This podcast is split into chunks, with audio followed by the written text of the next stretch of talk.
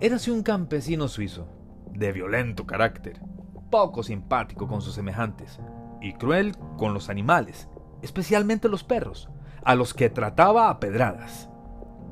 Un día de invierno, tuvo que aventurarse en las montañas nevadas para ir a recoger la herencia de un pariente, pero se perdió en el camino. Era un día terrible y la tempestad se abatió sobre él.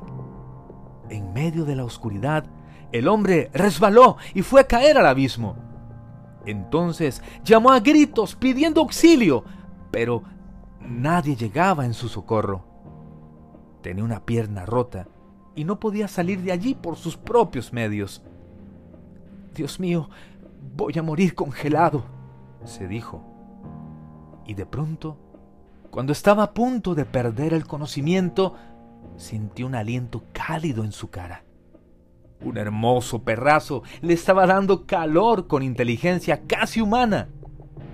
Llevaba una manta en el lomo y un barrilito de alcohol sujeto al cuello. El campesino se apresuró a tomar un buen trago y a envolverse en la manta.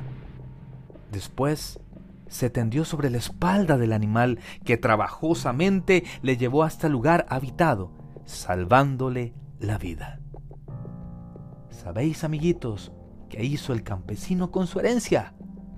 Pues fundar un hogar para perros como el que le había salvado, llamado San Bernardo.